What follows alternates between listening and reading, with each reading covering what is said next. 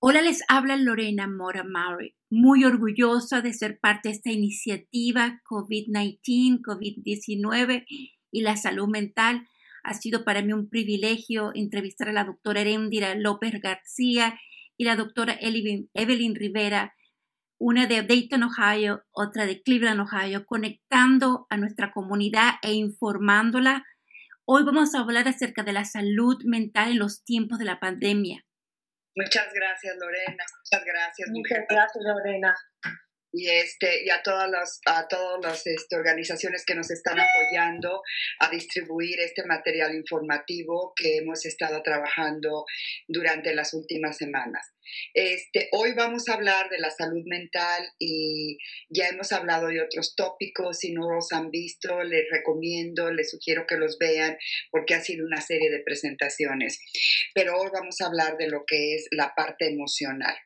Y, este, y la parte emocional es muy importante durante este tiempo porque hemos experimentado muchos cambios, muchos cambios drásticos, muchos cambios que no nos esperábamos y una adaptación a una nueva forma de vida forzada este, por el virus. Entonces eso crea sentimientos y eso crea mucha tensión, mucha ansiedad, mucha tristeza por pérdidas, por, por todos los cambios que hemos vivido. Entonces hoy vamos a hablar de lo que, de, vamos a tratar de hablar de lo que se necesita una atención clínica y a la otra parte explicar lo que probablemente sea normal, ¿no? De sentir. Todos somos seres humanos, todos tenemos sentimientos y cuando nos sentimos este, triste, ansiosos o algún, algún miedo que tengamos, cuál es lo que podemos cooptar con ellos durante estos tiempos de pandemia y cuál es lo que realmente ya necesitamos una ayuda, como les había dicho tanto antes.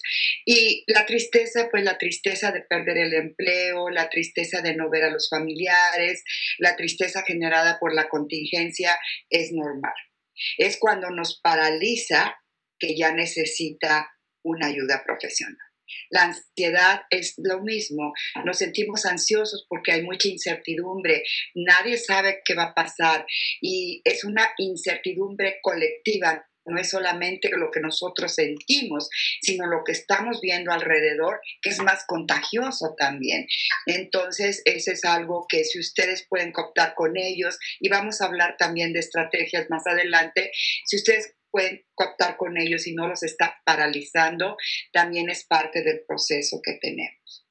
También en el, en el segmento pasado hablamos de la negación, de la negación de que no está pasando, de la negación que no existe y, y también de las personas que están llevando, son portadores del virus y por razones personales, por razones de trabajo, por no sabemos qué factores están influyendo, siguen saliendo y por necesidad o por lo que sea, siguen saliendo y siguen, este, y, el, y, la culpa de infectar a otras personas, y más culpa si esta persona llega a morir. Y también la vergüenza, la vergüenza de, uh, de que está contratado, del miedo al rechazo, por el miedo a que ya no lo acepten o que lo reyecten o que sea rechazado o despedido del trabajo. Entonces estamos hablando de lo que, de lo que es natural que pase. Y ahorita este, vamos a hablar de lo que ya es más clínico. Y aquí nosotras, Evelyn y yo, como dos psicólogas uh, clínicas, estamos este, preparando esta serie para presentarles y discutir el aspecto emocional del que les hablé. Y Evelyn, um, este, estoy curiosa. Eh, por preguntarte y quizás nos puedas ilustrar cuál ha sido tu experiencia clínica y sé que has estado leyendo mucho, que has visto en la literatura y explicar también a la audiencia cómo son los síntomas que ya no son lo que podríamos llamar naturales o normales. ¿Te importaría explicar este aspecto? Hola comunidad latina, ¿en dónde se encuentra? Soy la doctora Rivera y ahora antes de hablar de los problemas de salud mental, quiero hablar un poquito de este asunto de rechazo y de por qué la gente no quiere decir que tienen el COVID-19. eh, me encontré con, con un familiar y me contó que ella se ha dado cuenta que hasta eh, conoció un paramédico que no quiso decir que tenía el COVID-19. So, la gente profesional, gente, no quieren decir por miedo de rechazo, por miedo de ser este, rechazado por la comunidad o en el trabajo. Entonces, esto es un asunto psicológico que de verdad, porque lo que están haciendo es no decirle a la gente es que están poniendo las personas que le rodean en peligro de contagiar. So, eh, los problemas de salud mental que estamos viendo, ya sabe que si ya uno sufre de problemas de salud mental, si ya uno tiene problemas de salud mental y ya está bajo tratamiento psiquiátrico o con médico, consejería, más o menos una pandemia le va a hacer empeorar usualmente, porque el estrés es como mucho más de ya lo que le tiene con ansiedad y depresión. So, la gente que ya están sufriendo salud mental puede ser que tengan que volver al psiquiatra o volver a subir de medicamento o hacer otras cosas para lidiar, con, con los extra eh, síntomas que, que pueden sentir durante la pandemia.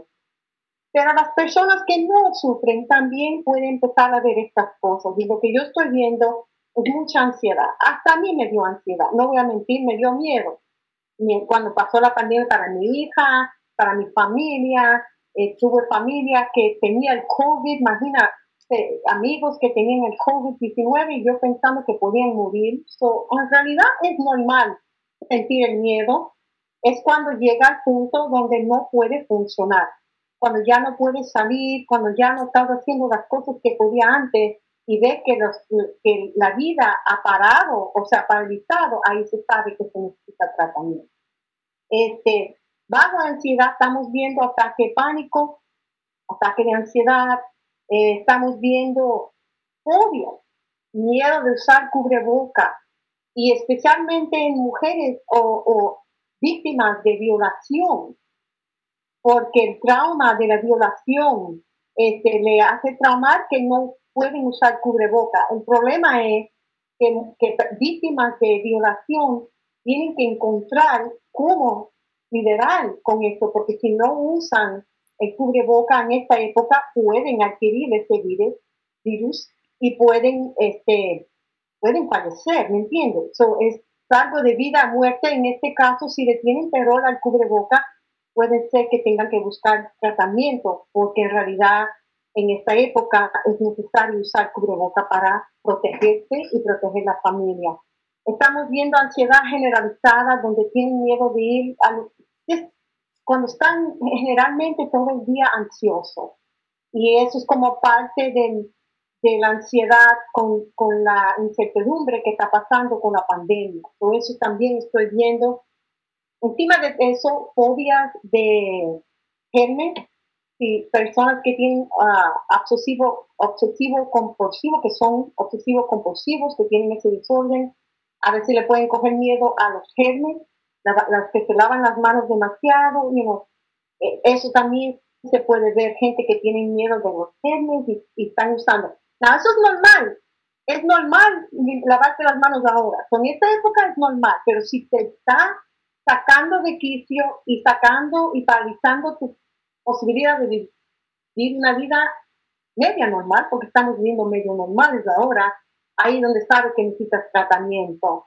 Eh, la otra cosa es miedo de ir al hospital, fobia de ir al médico, especialmente. Hay gente que no está yendo, están teniendo problemas de salud, no quieren ir a emergencia por miedo de coger el COVID-19. Eso ya se sabe que eso es de vida o muerte, se tiene que tratar si tienes fobia. Pero es normal, tiene un poquito miedo de ir, pero no te puede parar si estás enfermo ir, porque es de vida o muerte. Em, también miedo de salir al público, agorafobia. So, tener miedo de salir que te puede dar el COVID. En esta época no está mal. Yo no salgo al público, no tengo agorafobia. Yo no salgo porque sé que el virus está y hago lo que puedo para evitar salir. Pero si tengo que salir, salgo. No tengo miedo de salir. Un agorafóbico no puede salir. Tomar rol y no puede salir. Eso se tiene que tratar. La otra cosa que estoy viendo es depresión. Hay muchas pérdidas. pérdida, restricciones, pérdida de libertad, no podemos salir, no podemos hacer las cosas que nos gustan, pérdida de salud. La gente que tiene COVID pierde la capacidad de hacer ciertas cosas o pérdida de ser queridos, muriendo de COVID-19 o de otras causas, está causando un llanto bien grande ahora en esta época. Son mucho, mucho, mucha pérdida en la vida de las personas. Entonces eso causa depresión, es normal que uno se siente llanto, la depresión. Pero si llega a donde uno no se está moviendo, está paralizado, no está comiendo, no está bebiendo, está en cama todo el día, no está trabajando, ya se sabe que se ha llevado a un punto muy serio. Y empiezan a decir que quieren morir, si tienen ideas suicidas o homicidas, si quieren matar gente, porque a veces la gente se pone rabiosa y quieren matar a gente. Eso no es normal y es parte de problemas de salud mental. O si son bipolar y empiezan una depresión y en un episodio mánico, donde se ponen eh, incontrolables, donde se ponen impulsivos. Eso puede llevar a personas a querer hacerse daño, suicidarse. El, el suicidio viene de depresión severa pero también viene de personas que están fuera de control y están impulsivos, como bipolar. Es importante que tomen serio. Si alguien dice que quieren morir, tómenlo serio y actúa. Es mejor actuar y prevenir que no actuar y que algo suceda, porque ahí entonces uno tiene que vivir con la consecuencia. Si escuchan y ven la gente que están vegetando, eh, hay síntomas de vegetación, no comiendo, no bebiendo, no, no durmiendo o durmiendo demasiado o ideas de que, querer morir, busquen ayuda. ¿Qué pueden hacer? En casos de suicidio es importantísimo que busquen ayuda lo más pronto posible. Pueden ir a emergencia, llevarle a la sala de emergencia. Pueden llamar a la policía si, tienen, si son peligrosos, si tienen revólver. La policía puede venir y llevarse a la persona. Pueden llamar al equipo de crisis que cada condado, creo, en Ohio tiene su equipo de crisis aquí en Cleveland. En el condado de Cuyahoga se llama el Mobile Crisis Team, equipo de crisis.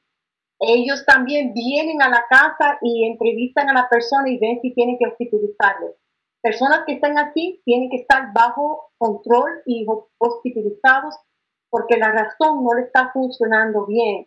Y hasta que la razón esté funcionando, necesitamos cuidarle.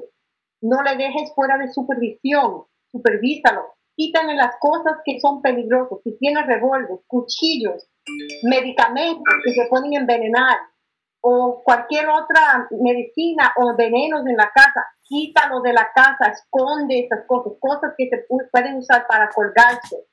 Quitan de la casa y supervisen a esa persona hasta que estén bajo tratamiento pueden buscar ayuda del médico primario, pueden llamar y decir qué está pasando o tratar de encontrar psiquiatra. Y si están en medicamento, toma tiempo. Y a veces con medicamentos la persona se aclara la mente y a veces tiene más intentos. O tiene que supervisar a la persona hasta que vea que están razonando bien y que ya no tengan ideas de querer morir. Es importantísimo, importantísimo, busquen ayuda. Eh, y aquí tenemos un teléfono. Si alguien está con ideas de querer morir, está flashing en el screen aquí, el teléfono de nacional de suicidio aquí, por favor usen esos números, pueden salvar vidas. Y ahora Erendira va a hablar un poquito, la doctora López García, de alcohol, el uso de alcohol y la violencia doméstica, que son otros problemas de salud mental que estamos viendo aumentar. Gracias, Evelyn. Bueno, una cosa que quería resumir un poquito de lo que dijiste, la importancia de, saber este, cuándo es algo natural y cuándo ya se está excediendo fuera de lo que, de lo que, de lo que es. Y, cómo cuidarnos a nosotros y cómo que cuidar a nuestros seres queridos. Y cuando a veces llegan a esos extremos, como dijo la doctora, este, se necesita una ayuda profesional y uno no va a ser el profesional que lo trata, sino una persona experta en eso. Y estamos hablando de, cómo copta la gente durante la pandemia. Y una de las cosas que se ha incrementado bastante es el uso del alcohol, este, como, como estrategia para cooptar con esto. Y, y el uso del alcohol, este, es un, eh, que está subiendo es algo temporal, algo que va a cambiar una horita que se siente mejor y todo, pero al otro día se va a sentir peor. El alcohol también aumenta la depresión, o sea que no es, eh, no, es, no es sano. Entonces, fíjense, y las drogas también, ¿no? Hay otras personas que se drogan para olvidarse de todo, pero es momentáneo, todo es momentáneo, el uso de sustancia es momentáneo y no está resolviendo nada. Es mejor desarrollar estrategias para cooptar con esto que sean más permanentes y que no sean ah, momentáneas. Y vamos a hablar un poquito de eso. También la violencia doméstica ha subido. Este, la violencia doméstica ha subido por la no quiero justificar, ¿verdad?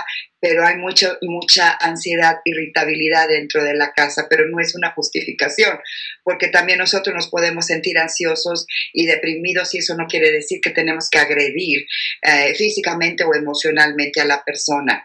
Este, y está aumentando un poquito también porque mucho de la violencia doméstica eh, se, se, trata del poder y el control. Entonces ahora que la persona, que la pareja, que es la víctima, está en casa, el agresor o la agresora tiene más poder y control sobre la situación y aprovecha, ¿verdad? Parte de la violencia doméstica es el aislamiento. Ahora la comunidad nos está poniendo en el aislamiento. Y entonces, si usted sufre de violencia doméstica, y recuerde que no tiene que ser solamente física, puede ser sexual también y puede ser emocional, hay ayuda. Están abriendo, este, están abriendo líneas, hay personas que, este, que, que profesionales que están ahí para ayudar busquen en su condado este, violencia doméstica, ayuda y se llama generalmente hotline, ¿verdad? Como línea caliente.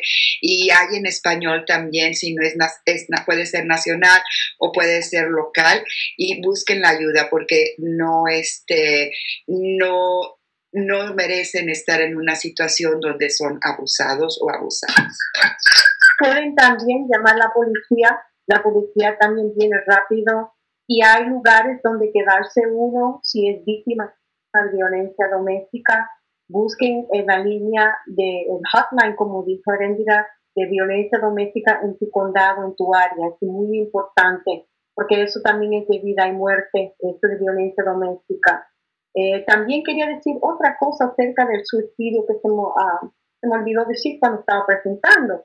Y eso es que a veces personas vienen y nos dicen que quieren, que quieren morir. Claramente nos vienen y nos dicen, pero la persona recibiendo la información como no quiere creer, como se pone como una nube de que no puede pasar. Es como si como entramos la cabeza en la arena. Y es importantísimo, si alguien viene a decir que quieren morir, no podemos evitar y pretender que no dijeron lo que dijeron. Tenemos que cogerlo serio. Yo veo mucho esto que familias uh, que pasa esto saben que han dicho algo, pero la familia no sabe cómo hacer, qué hacer, como tratan de como esconder o no, le, cogen miedo que se paralizan. Y eso es muy peligroso en esta época. Tenemos que tomar serio y actuar para salvar vidas. ahora vamos a hablar un poquito de cómo se trata los problemas de salud mental. Y ahora Erendira va a hablar un poquito de los, algunas de las cosas y yo voy a seguir con la conversación de cómo se trata por la salud mental durante esta pandemia. Erendira. Muchas gracias. Este, bueno, hay diferentes tratamientos y estamos hablando del aspecto clínico del que estaba hablando Evelyn anteriormente, que necesitamos a una persona profesional.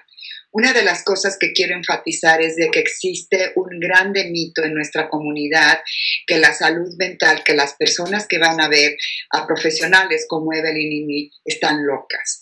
Este, y, eso es un mito porque eso no quiere decir que la persona esté loca, sino la persona necesita ayuda y una, necesita una ayuda profesional, que sepan lo que hace. Es como cuando va un doctor, que si está diabético tiene que ir al doctor y eso no quiere decir que, eso se. Pero en la salud mental se pone un estigma de que las personas que van a hablar con nosotros este, no tienen, no son fuertes, son débiles y eso no quiere decir nada de fortaleza ni debilidad. Entonces hay que normalizarlo, hay que normalizarlo entre nosotros mismos, en, nuestro, en nuestras vidas y con nuestra familia, porque así es como nos vamos a ayudar y ayudar a nosotros a, nuestra familia y a la comunidad. mira, una de las cosas que yo he visto es que a gente dicen que no tienen fe, suficiente fe, le falta fe y es la razón que estoy deprimida, ansiosa. Pero en realidad la ansiedad y la depresión son problemas biológicos, una gran parte. Y hay depresiones espirituales, hay depresiones mentales y hay depresiones biológicas del cuerpo y se tienen que tratar. Y este, esa falta de fe no es que uno le falta la fe, es que biológicamente puede ser que algo esté fuera de orden en el cuerpo. Es importantísimo que la gente busquen ayuda y no temen miedo, porque eh, para mí un señal que el cerebro está funcionando bien es cuando busca ayuda, cuando necesita. No hay cómo podemos bregar con todos los problemas que tenemos. No es normal dispensar que yo voy a liderar con todo, porque eso no es cierto, el estrés es demasiado, especialmente bajo esta pandemia. Pero una mente sana sabe, oh my gosh, yo no estoy bien, necesito ayuda. Eso es un señal de una mente sana. Y el que se vuelve loco es el que no busca ayuda. El que yo veo es el que ha esperado al último o rechaza o niega que tiene problemas y es el que en realidad se tiene que tratar fuertemente y severamente después. Pero si se previene, no llegamos a ese punto. un cerebro sano es el que busca ayuda y no teme lo que dicen la gente, van a buscar porque saben que está mal. Bueno, y también tenemos el uso de medicamentos, ¿no? Eso no lo vamos a determinar nosotros, sino la persona profesional que nos está tratando bajo su recomendación. Este, las personas que prescriben medicamentos son los doctores o los psiquiatras. Los psiquiatras son doctores especializados, entrenados para trabajar con este tipo de, de desórdenes que le podríamos llamar. Y es muy importante, como dijo Evelyn, es mucha cosa biológica. Entonces, en el cerebro tenemos neurotransmisores que se están conectando. Entonces, con la con la ansiedad están muy, muy, muy activos. Con la depresión uno está activo, el otro no. Con la bipolaridad, con la esquizofrenia. Entonces el medicamento lo que hace es balancear lo que está en el cerebro y cómo están trabajando nuestros neurotransmisores para que también nos ayude. Ahora, es muy importante, en mi opinión, claro, que, no solamente sea el medicamento, siempre uso la analogía, el medicamento es como el curita que te pones arriba de la, de la, de la herida. El, el tratamiento psicológico es cuando te limpias la herida. Entonces, la combinación de los dos, o solamente uno, que es la terapia, este, si no se requiere medicamento, es muy recomendable. ¿Alguna otra cosa que pienses, Evelyn? Sí, recuerden que hay terapia de familia, hay terapia de grupo. Ahora es más difícil eso por, por el virus, por la pandemia. Y hay grupos de apoyo también, pero para que sepan que hay diferentes tipos de tratamiento y se pueden hacer por telemedicina. Ahora lo bueno es que estamos llegando a hacer telemedicina para proteger gente del virus. Entonces ahora puede hacer como están viendo nosotros, ver psicólogos que hablan español y no tiene que estar en su área. Lo bueno es que el psicólogo ahora no tiene que estar en su área, el psiquiatra puede estar eh, en otras partes del estado o Estados Unidos, ¿entiendes? Y pueden eh, usar la telemedicina para buscar ayuda. So, es muy, ahora estoy viendo que para personas que hablan español, creo que en telemedicina va a abrir las puertas porque muchas áreas de la Ohio y muchas áreas del país no hay gente de habla español que tienen entrenamiento para tratar estas cosas y la gente sufre falta de acceso a servicios.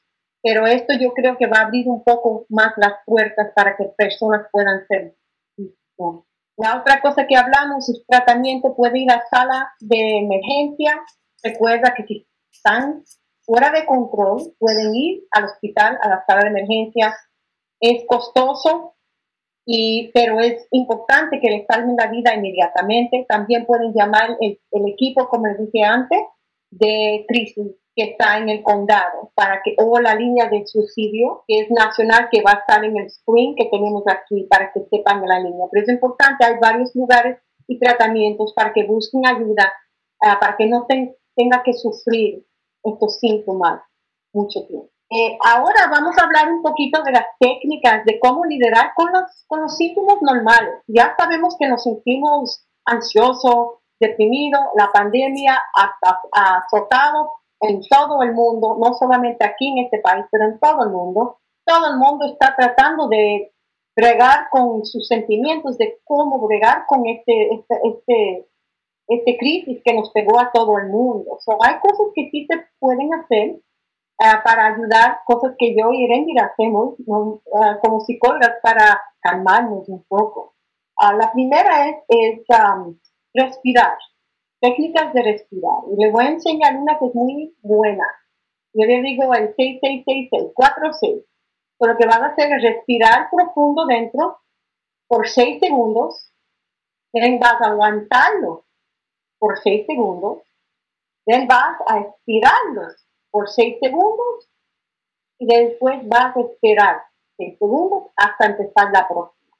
Vas a practicar 6, 6, 6, 6, 4, 6 y eso ayuda a calmar el cuerpo. La otra cosa que yo he aprendido es ducharse en agua fría y caliente. So, empieza la ducha con agua caliente, then cambia el agua fría tres veces, acaba con agua fría y deja que el cuerpo se adapte al agua fría. Se adapte se pone cobija así, va a frío. Eso ayuda los químicos en el cuerpo como soltar lo que le tiene estresado y le ayuda como calmar el sistema de nervios. Uh, una de las otras cosas es meditación, aprendiendo a meditar, es calmar lo que se llama el cerebro del, del mono, el monkey mind. El monkey mind es lo que nos vuelve loca, que no puede parar, no puede parar, no puede parar. Yo siempre estoy pensando.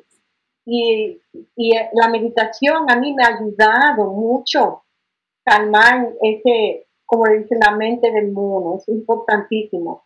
Y hay varias maneras de meditar. Se puede hacer con música. Yo hago lo que se llama mantra, donde yo repito cosas de mi cabeza y eso me ha ayudado mucho porque yo siempre tengo la mente bien activa.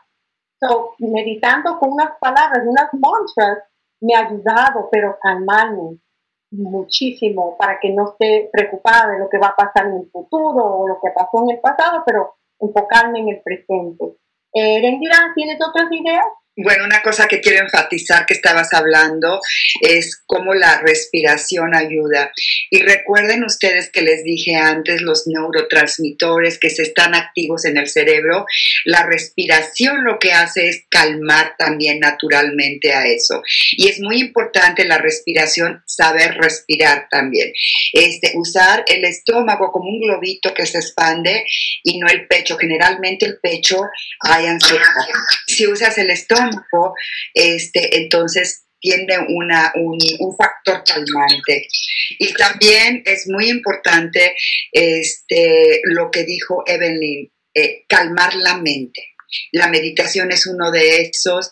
Hay, un, hay unas cosas que se llama mindfulness, y así lo dicen en español también, que es enfocarte en el aquí y en el ahora y concentrarte en una sola cosa. Y lo que haces cuando haces eso es que calmas al cerebro toda la actividad que está pasando, todos los pensamientos. Y es tan sencillo como estaba hablando esta Evelyn de tomar una ducha les voy a dar ese ejemplo para seguir con el mismo ejemplo. Cuando estás tomando la ducha de agua caliente, entonces nada más te paras y empiezas a sentir el agua, empiezas a sentir las gotas, empiezas a sentir cómo escurre el agua, empiezas a sentir el agua por todo el cuerpo y te concentras solamente en el agua que está cayendo a tu cuerpo. Y ese momento van a empezar ustedes a entrenar a su mente a calmarse, a que no siempre esté brincando por aquí por allá. Bajen, hay unos apps en, sus teléfonos, en sus computadoras, donde también este, hay muchos y están en español también, donde hay música. Recuerden, para calmarse, para sentirse bien, usen todos los sentidos, el olor. Por eso la gente compra velas con aromas, los oídos. Por eso la, la música nos calma muchas veces vista. Imagínense un prado bonito, la playa, algo que los tranquilice. El gusto. Por eso cuando comemos y nos gusta algo, nos sentimos bien. Entonces cuiden y usen todos los sentidos para tratar de naturalmente calmarse o que su, o que su depresión o su tristeza minimice. el ejercicio físico también, porque el ejercicio físico saca, saca, saca toda la energía, si es que ustedes pueden o tienen la habilidad de hacerlo, saca la energía que tenemos acumulada. Y la oración, lo que yo hago, yo combino mi ejercicio, yo camino y pongo mis oraciones. pongo, tengo oración en mi teléfono, eh, hago la misericordia, hago varias oraciones, el rosario, y camino por como 45 minutos hasta una hora. Sin darme cuenta, aquí mismo en mi casa, mientras estoy orando, estoy haciendo las dos cosas, orando para mi, espiritualidad y estoy caminando para mi templo. So, pueden combinar cosas y eso me ha ayudado bastante. Eso yo lo hago diario y me ayuda. La otra cosa es dieta. Como psicóloga, yo he aprendido mucho de la ansiedad y aprendí que tenemos dos cerebros. Uno está aquí en el cerebro, en la cabeza, y el otro está en el intestino. Si el intestino no está funcionando, la cabeza no va a estar funcionando. ¿Y cómo se cuida el intestino? Con dieta. So, si no estás evacuando bien, si no estás eliminando las toxinas, vas a estar ansioso y vas a estar, puede hasta tener depresión están relacionados con la depresión, porque el intestino funciona igual como un cerebro, tiene los mismos químicos, dopamina, serotonina, que tiene el cerebro. si esta parte no funciona, esta parte va a estar no funcionando tan bien. So, dieta es importantísima. Cuando estamos bajo estrés, la cortisona empieza a subir y ahí es donde empezamos a querer comer azúcar y porquería grasas, y eso es lo peor que podemos hacer bajo estrés, porque eso empeora el cuerpo, no le da la nutrición al cuerpo, necesita para mejorar, para poder bregar con el estrés. Pero le recomiendo, el cuerpo va a pedir porquería, potato chip, papas fritas, cosas frituras, pero tiene que darle comida sana, cosas que ayudan al cerebro a funcionar mejor y el intestino son las comidas verdes Kale, espinaca, eh, turnip green, todas las cosas verdes, comidas verdes, hierbas verdes, verdes, son muy importantes comer porque tienen mucha nutrición. Semillas de, de girasol, tienen mucha y nueces, tienen muchas vitaminas. Aguacate, tiene muchas vitaminas. Papas, papas tienen mucha vitamina B. La vitamina B se necesita cuando hay estrés es la razón que el, cuerpo empieza a pedir, pero la vitamina D, coma comidas que tienen mucha vitamina D y B12. Eso ayuda al sistema de nervios a funcionar mejor.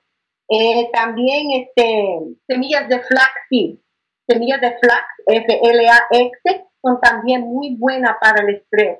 hay muchas cosas que uno puede estar ingiriendo para ayudar al intestino a funcionar mejor, para que el cerebro funcione mejor. Y si se cuida durante esta pandemia de la dieta, va a mejorar los síntomas de ansiedad y el estrés. También té de tila y té de manzanilla, hay tés que ayudan a calmar el sistema de nervios.